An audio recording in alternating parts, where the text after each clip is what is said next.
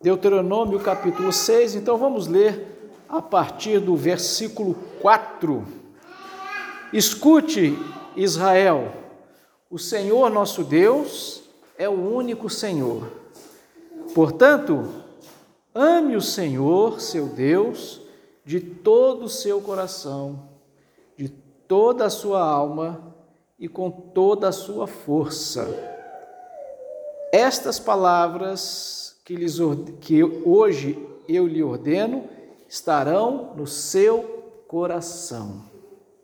Senhor, eu quero mais uma vez te agradecer pela oportunidade que nós temos de compartilhar a tua palavra, Senhor. Então, pedimos em nome de Jesus, abre o nosso coração para entender a tua palavra, Senhor para praticarmos a tua palavra. Porque aqueles que te amam são aqueles que obedecem os teus mandamentos.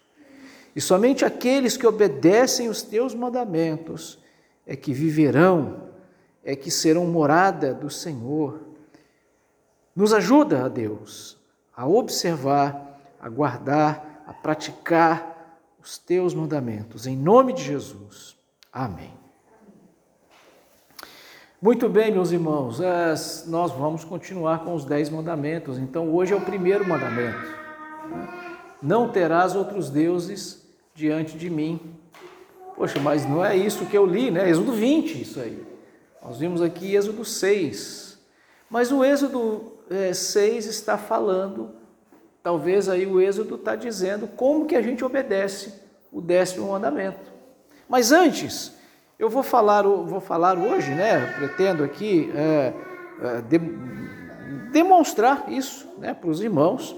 O que, que o primeiro mandamento tem como objetivo? O que, que, o que, que visa o primeiro mandamento? Amarás, é, não terás outros deuses diante de mim. Eu vejo aqui, meus irmãos, três coisas. Primeiro, aliás, eu, deixa eu corrigir, eu concordo aqui, eu já falei para você, tem um livro chamado Os Dez Mandamentos, do pastor é, Dion, esqueci agora o primeiro nome, Kevin Dion.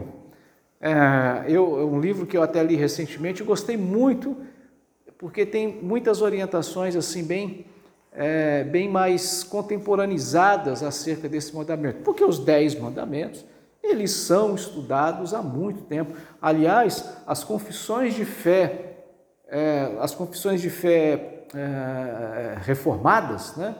A gente tem a confissão de fé de, de confissão de fé batista de 1689, uma boa confissão para a gente poder aprender. Temos, é, digamos, atualizações dessas confissões de fé. Me parece que uma mais recente, que é a confissão de fé 2000, uma coisa assim, né? aliança é, da, da, da, dos batistas, inclusive do sul dos Estados Unidos, a declaração doutrinária é, batista brasileira, ela não toca nesse assunto, ela, nesse sentido, hoje, ela é meio devagar, mas está havendo, né, existe uma comissão que está reformulando e a gente, né, a gente, eu digo os batistas, vão receber uma atualização dessa declaração doutrinária e quem sabe, né, voltamos a ter, porque até, se não me engano, 1987, nós tínhamos, nós batistas, uma confissão, uma, uma confissão de fé aí depois é que virou declaração doutrinária, e aí na declaração doutrinária que houve um certo,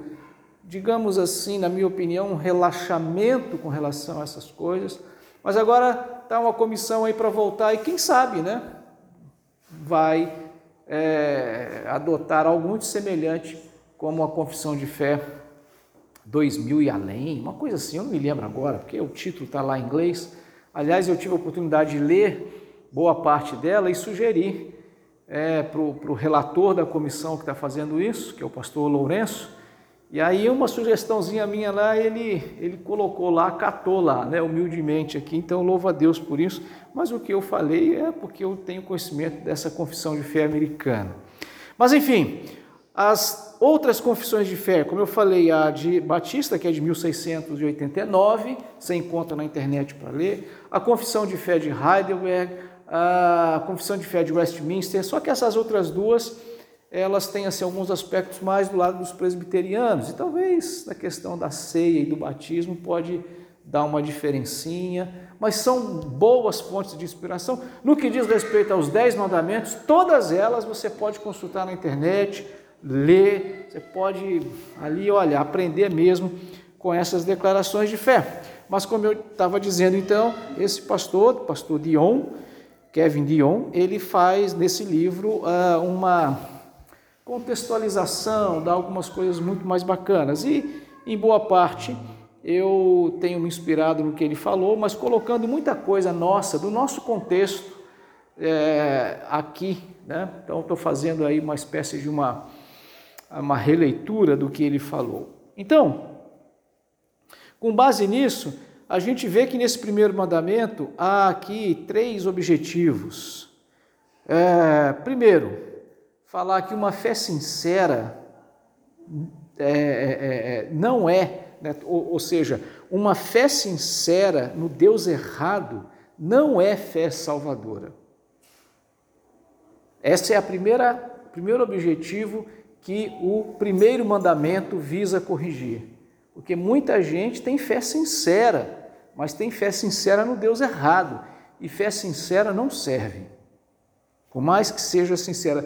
A gente poderia até agora citar aquele, objetivo, aquele ditado popular, né? É, de boa intenção o inferno está cheio, né? Ou seja, de intenções sinceras o inferno, o inferno está cheio. Segundo, a fé cristã é exclusivista, sim. A gente não pode ter medo principalmente nesses tempos de hoje, é, que o politicamente correto né, é você aceitar tudo, você não pode, não, veja bem, não sou só eu. Tá. Não, a fé, aí eu vou dizer, a fé cristã, ela é exclusivista sim, nós não podemos abrir mão disso. em terceiro lugar, a fé cristã, ela é absoluta e não relativa. Sobre esse terceiro ponto, não vou falar muito, porque já falei na semana passada, só ouvi o que a gente já falou da semana passada, sobre a nossa fé cristã, ela ser absoluta, ou seja, não existe né, o, o que é perfeito, o que é absoluto, não tem, veja bem, não é relativo, são os dez mandamentos. Então, meus irmãos, com relação a essa ideia de sincera, né, fé sincera no Deus errado, como eu disse, muitos cristãos, e quando eu estou falando cristão, eu estou falando de muitas outras denominações. É, o mundo, a gente pode dizer que o mundo ocidental é, é um mundo que tem uma cultura cristã, não necessariamente uma fé cristã, tem uma cultura cristã. As pessoas viveram no cristianismo. A reforma, ela ah, varreu a Europa e quando veio para as Américas, chegaram nas Américas, aqui na América não chegou é, é, é, é ateu não, como é que a gente fala? É, ai gente, pagão.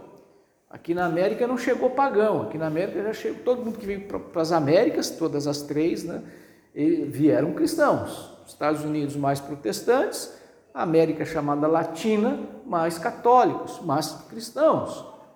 Então, a gente, né, o Brasil e todas as Américas já nasceram numa cultura cristã.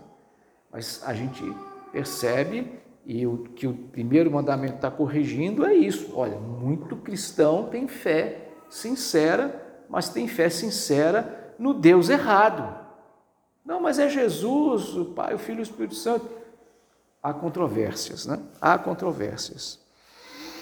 Ah, quando a gente fala de exclusividade, quando o, Novo Testamento, aliás, o Novo Testamento, a Bíblia inteira, e aí os Dez Mandamentos, está chamando essa coisa de exclusividade, ele já diz: não terás outros deuses diante de mim. Deus não admite um. Olha, não é ele em, é, não escolher Deus em meio a outros deuses. Ó, oh, existe um monte de deuses. Todas as outras religiões, à exceção do cristianismo, é, ela, cristianismo, judaísmo, né, um, digamos assim, da sequência do outro, é, e a gente pode dizer hoje o uh, islamismo, são consideradas religiões monoteístas. Todas as outras são politeístas. Mas uma coisa que é muito pouca, muito pouco divulgado, muita, muito pouca gente conhece para quem estuda sobre religiões. O islamismo, quando surge, ele não surgiu assim, é, uma, ele não surgiu de uma revelação monoteísta. É, o Maomé e todas as outras pessoas ali da, da região de Maomé, naquela época lá, por volta não me engano, do ano 500 e pouco, 600 mais ou menos, 600 e alguma coisa, entre o ano 500 e o ano 600.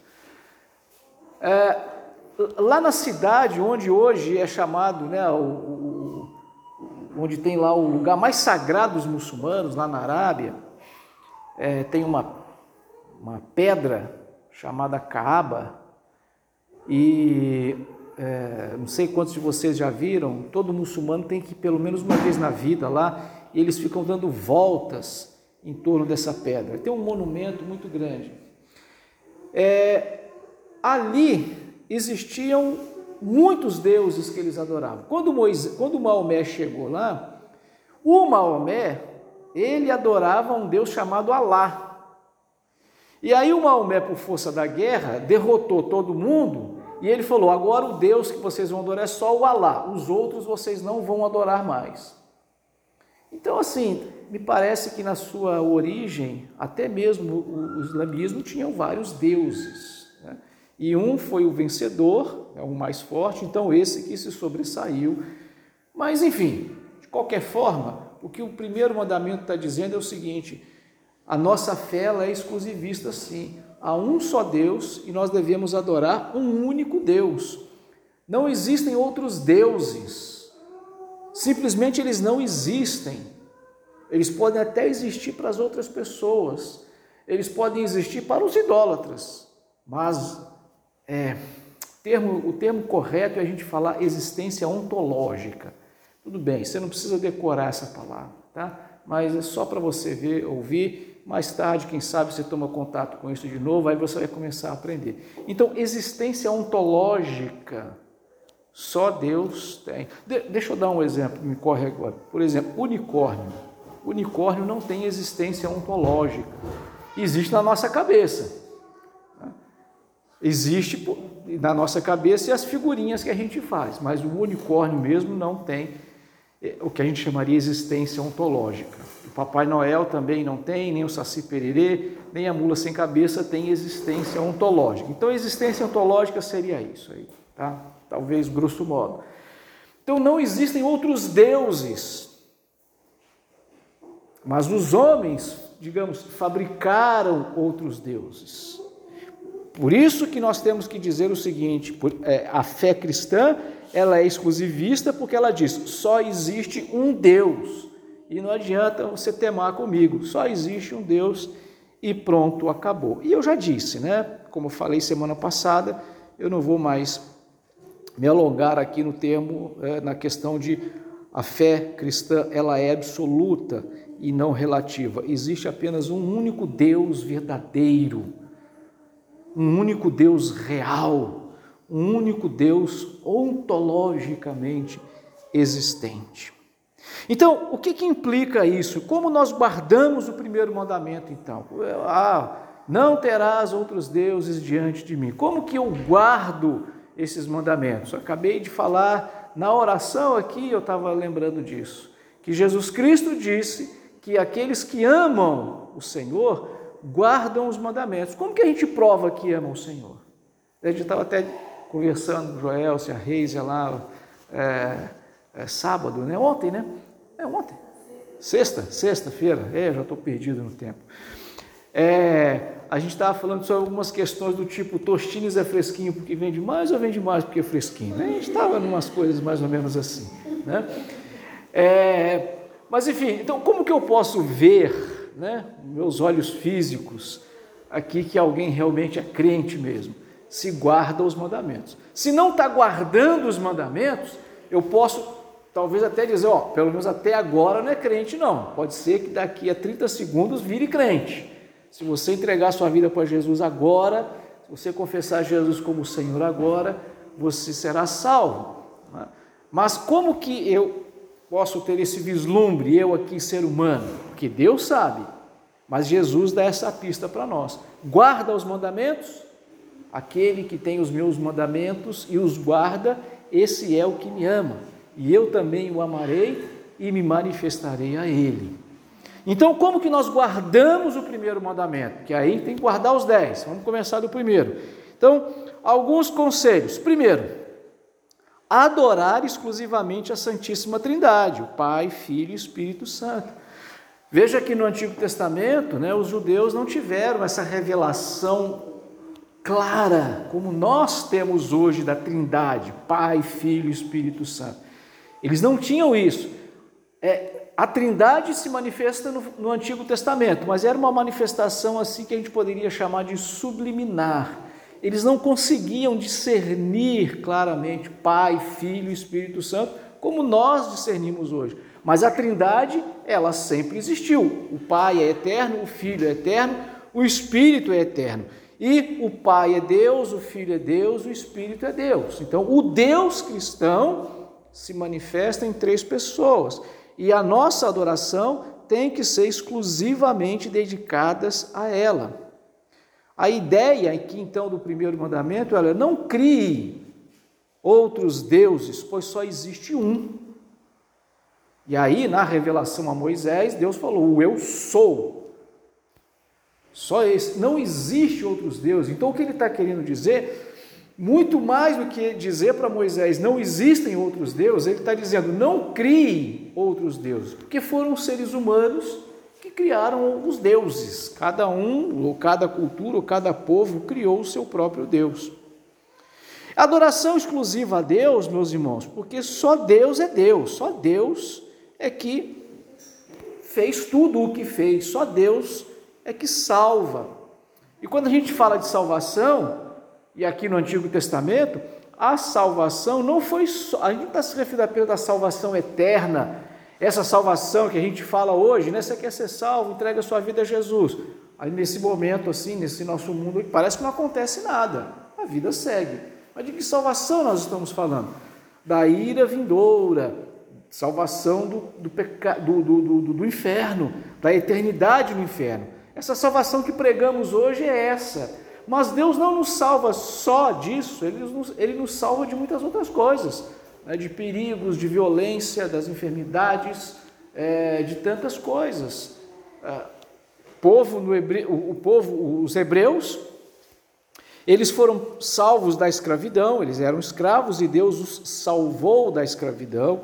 Deus os salvou da morte, tanto da morte é, quando o faraó volta para querer matar todo mundo, Deus salvou, e durante toda a peregrinação no deserto eles foram salvos da morte. Deus curou, salvou das doenças. A gente vê várias vezes, e aqui fica mais clara aquela das serpentes, a pessoa ela era mordida pela serpente, então elas olhavam lá para aquela serpente que o Moisés fez ali para tipificar, para apontar já para o sacrifício de Jesus. Elas eram imediatamente curadas, então curas milagrosas, mas outras de outras formas Deus fez isso. Deus alimentou aquele povo, Deus deu roupa, Deus deu comida, Deus deu abrigo. Tudo isso é a salvação. Então nós não podemos colocar a nossa confiança em outra coisa qualquer. Não faça, não façamos né, da medicina o nosso Deus. Não façamos do dinheiro o nosso Deus. É, não façamos do poder político, das autoridades ou da, né, da, da, das questões seculares nesse sentido. Não fazer da força da natureza o nosso Deus, etc. Porque muitas das vezes, é, talvez nós que temos a cultura cristã, porque os pagãos, eles não têm a cultura cristã. Então eles adoravam o rio, a pedra, dança para chover, faz uma oferenda para a deusa, não sei das quantas, é, multiplicar o, né, na época antiga em que a subsistência se dava pela agricultura e pecuária, né, então ofereciam cultos aos deuses para que os, os, os animais procriassem, para que eles tivessem é, alimento, é, para não ter pragas. Né? Ah, então eles adoravam essas esses deuses, eles foram criando esses deuses. Mas nós, como eu disse, que já nascemos numa cultura cristã, talvez a gente, poxa, olha, a gente nunca adorou, né? Talvez na época que era católico, ia lá, fazia uma procissão da Nossa Senhora do não sei quanto, fazia uma peregrinação na cidade da Nossa Senhora não sei das quantas, pegava lá, até lembro, parecia, eu lembro quando eu praticava muito o catolicismo, tinha uma imagem assim que ficava num lugar, tipo isso aqui assim, só que esse, essa plataforma e a imagem, uma imagem enorme, quase uns dois metros de altura lá atrás, e tinha uma fita que vinha lá do pescoço assim, né, e chegava até aqui. Então essa fita ficava assim. Aí a gente chegava ali, pegava a fita né, e fazia esse movimento, mas aquela fita que todo mundo beijava naquela fita. é, então, a, a, a gente tinha, né, é, numa cultura católica, talvez poderia chamar isso de uma idolatria, mas todo católico, fala sinceramente, fala, todo católico, aliás, todo católico eu não posso dizer, mas é verdade que eles não ensinam a adorar aquela imagem, mas eles falam assim, olha, é uma espécie de, de respeito mais profundo e de você pedir a, né, àquele santo santo foi a pessoa que aquela imagem representa. Né? Então, lá, a imagem do, do, do, São Pedro. Então, o santo mesmo é o Pedro, que hoje está no céu. Aquela imagem só representa o Pedro. Você está pedindo o Pedro para ajudar você a adorar Jesus. É, é, é, uma, é uma retórica aí, né, que a gente tem que fazer um certo esforço, mas enfim, entendemos isso. É, mas ok, para nós fala assim, e aí nós evangélicos, né, de cultura evangélica, ah, eu nunca fiz isso, então eu não sou idólatra. Ah, então, ó, é, do primeiro eu já estou fora. Uh, pelo menos isso. Mas quantas das vezes nós adoramos, né, é, adoramos aí o, o mamon, confiamos no dinheiro, confiamos mais do que o dinheiro pode dar do que confiamos em Deus. Né? É, Quantas vezes nós adoramos mais é, a nós mesmos, ou eu diria ao prazer, à diversão, colocamos outras coisas, o nosso, o nosso próprio conforto, né? Já falei isso aqui outras vezes, porque se alguma coisa me traz prazer, eu prefiro aquela outra coisa do que estar, por exemplo, aqui reunido como igreja para cultuar ao Senhor isso é uma forma de idolatria, sem contar aquelas outras clássicas que você já ouviu no meio evangélico, né? De adorar uh, um filho, um marido, de colocar uh, uma outra pessoa como mais importante do que Deus, enfim, essas coisas. Um trabalho, uma profissão, uma carreira, tantas e tantas outras coisas nós colocamos diante, uh, diante de Deus seja diversão, esporte, enfim, eu poderia fazer uma lista aqui gigante de outros deuses que muitas das vezes nós estamos colocando, é, nós estamos colocando não acima de Deus. Veja, meus irmãos, eu tenho certeza, pelo menos entre os crentes, eu tenho certeza que ninguém diz que ama mais o dinheiro do que ama Jesus. Não, mas é aquela história assim: eu amo o dinheiro e Jesus. Eu amo o dinheiro e a diversão. Eu amo o dinheiro e a carreira. Eu amo os dois.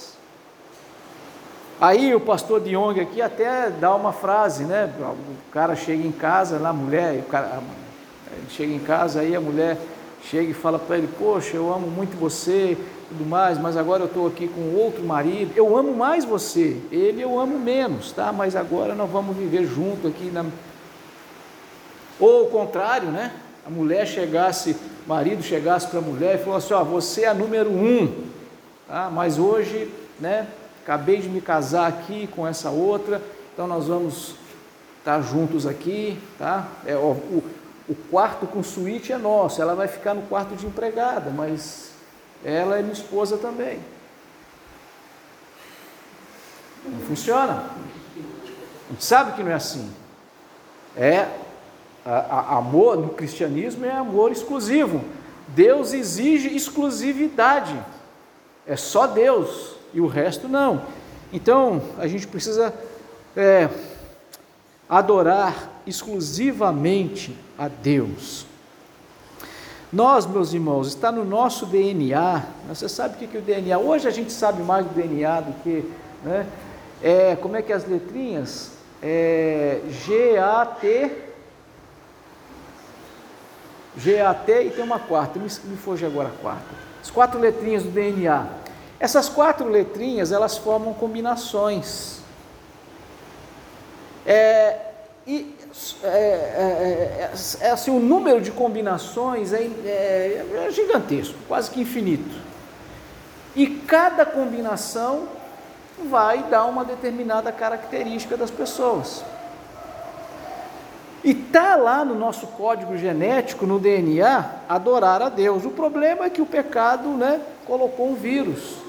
E justamente nas letrinhas que fariam com que nós adorássemos exclusivamente a Deus, foi ali que esse vírus bagunçou o negócio.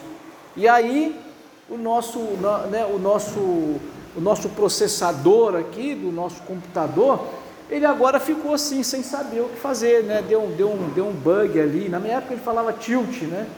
Deu um tilt ali e ele agora atira, aponta para qualquer coisa. Então a televisão é um Deus, oh, vou adorar o Deus. Nosso DNA está fazendo isso. A gente precisa é, dessa, dessa correção. O pecado introduziu esse vírus, porque antes nós nascemos, e aí fazendo a comparação aqui, de novo com um barquinho, né? fazendo a comparação aqui de um barco, está ali navegando na, na, na, no mar. Eu não entendo nada de barco, viu? Nada, nada. Eu já falei para vocês, fui pescar uma única vez na minha vida, num, num, num, barquinho, e esse barquinho que eu fui pescar com o cara era de remo, né? não era nem de. não sei nem se chama isso de barco. Mas enfim, mas eu sei que o barco, né, pelo que eu já vi lá do Titanic, tem um cara que fica dirigindo, acho que é timoneiro o nome daquele sujeito, tem uma bússola ali do lado. Então ele traça ali o rumo ali. Ele está falando de um barco mais antigo, né? E aí a bússola aponta, e ele vai ali virando ali de acordo, porque no mar só vira água, água e céu, água e céu, não tem mais nada, não tem rua, não tem estrada, não tem placa, vira à direita, vira à esquerda, não tem nada disso. E aí, se a bússola quebrar, ela ficar doida ali, o ponteirinho da bússola ficar girando, e agora, para onde que vai? É isso que o pecado fez conosco. A nossa bússola que apontava a adoração exclusiva para Deus, ela quebrou e ali fica girando, girando. E o mandamento faz o que? O mandamento então é aquele farol que está lá e aí parece que funciona assim, né?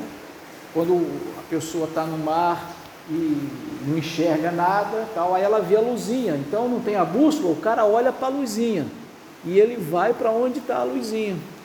É a luz do farol. Aí ele vai chegar no porto seguro, no lugar certo. Os mandamentos fazem isso. Os dez mandamentos corrigem, os dez mandamentos são esse farol que vão iluminar para que nós cheguemos lá. O pastor de Jung, ele tem uma frase, eu vou citar a frase dele aqui, ó. Os outros nove mandamentos falam de ações que você deve ou não fazer, mas o primeiro mandamento ordena certo tipo de relacionamento. Ele nos fala sobre como devemos nos relacionar com Deus como o único Deus. Então, o primeiro mandamento, ele, é, você percebe, ele não é uma ordem de faça isso ou não faça isso. Ele diz: não terás outros deuses. O primeiro mandamento está falando de relacionamento com Deus. Não do que, que eu tenho que fazer ou deixar de fazer, mas como eu me relaciono com Deus, com Deus verdadeiro. Por isso que eu comecei o culto com Deuteronômio 6, de 4 a 5. Ele diz: Ouve ou escute, Israel, o Senhor nosso Deus é o único Senhor. Ame o Senhor, seu Deus, de todo o coração, de toda a sua alma e de toda a sua força. Aqui há três partes envolvidas, que Jesus, quando repete, ele coloca uma quarta, talvez por causa já da influência da filosofia, é, mas assim, por inteiro, É como se eu dissesse corpo, alma e espírito. Ame o Senhor de corpo, alma e espírito. Ame o Senhor não só com as emoções, mas com as atitudes. Adore a Deus com a sua com seu intelecto, com as suas ações, com as suas emoções, e o próprio corpo deve adorar ao Senhor.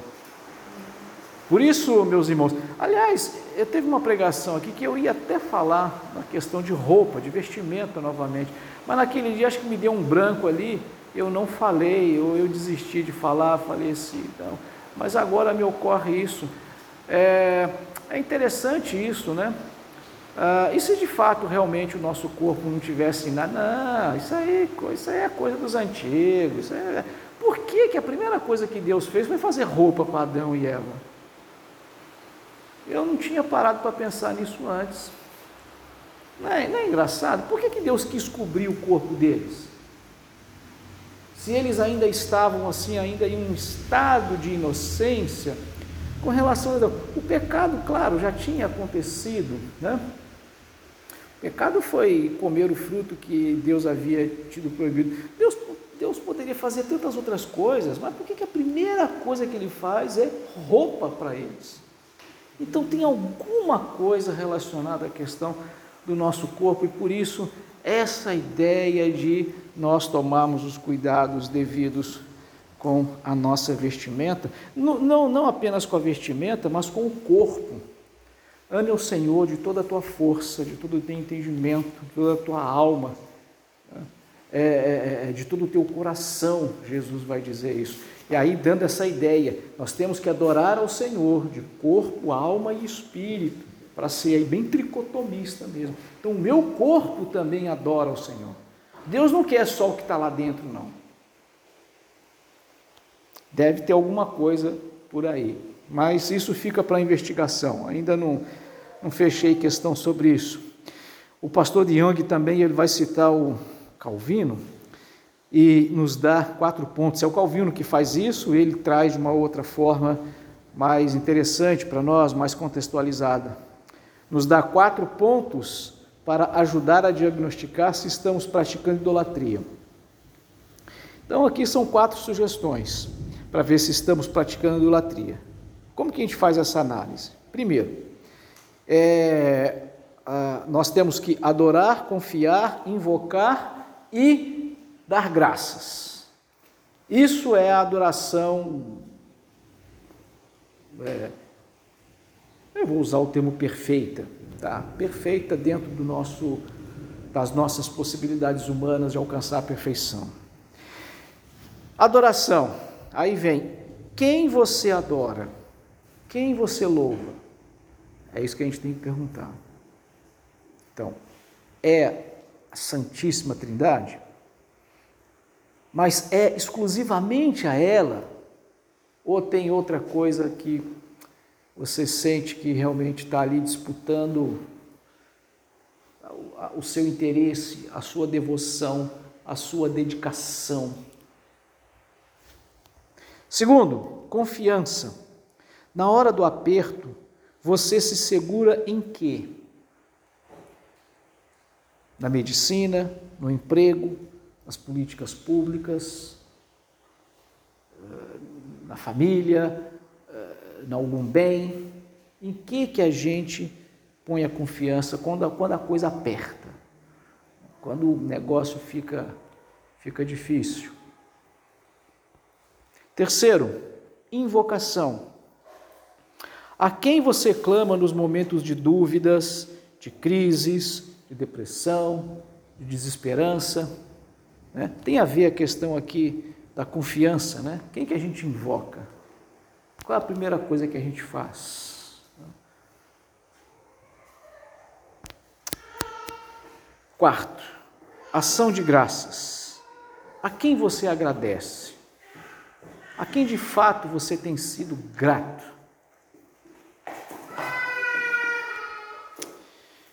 Quero finalizar, meus irmãos. Primeiro mandamento é a base para o nosso relacionamento com Deus. Né? A gente falou aqui no começo que o primeiro mandamento não é um o que você deve fazer e o que você não deve fazer. O primeiro mandamento, ele é a base para o nosso relacionamento com Deus, porque ele diz que nós temos que primeiramente relacionar com Deus. Qual é o jeito certo de nos relacionarmos com Deus? Ele não fala do que nós precisamos fazer, mas do que nós precisamos ser. Hoje caiu aí num, num lugar comum, né? Eu sou adorador. É, adorador virou hoje uma espécie de profissão, né? assim como eu sou médico, eu sou advogado, né? eu sou faxineiro, eu sou adorador. Adorador é aquela pessoa que grava música gospel. Monte de gente gravando música gospel. Aliás, meu sogro me mandou uma é, do Roberto Carlos. Eu falei, rapaz, essa música antigona, anos 70. Mas que música gospel aquela? Sinceramente, eu não teria problema nenhum de colocar essa música aqui para cantar. Talvez não para cantar um, um, louvor congregacional. Sabe, mas sabe aquelas músicas que, né?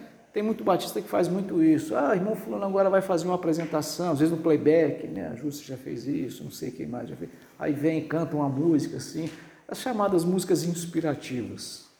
Ela é uma música assim. É, mas ele nunca se, se apresentou como um cantor gospel, né? um cantor secular, comum, tudo mais, mas ele fez essa música.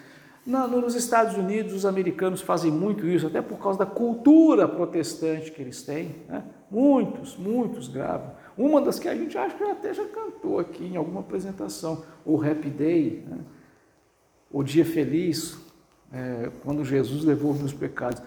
É, é, não é música de, de, de, de né, composta realmente para adoração, música de cantor gospel, mas que vive a vida secular. Né?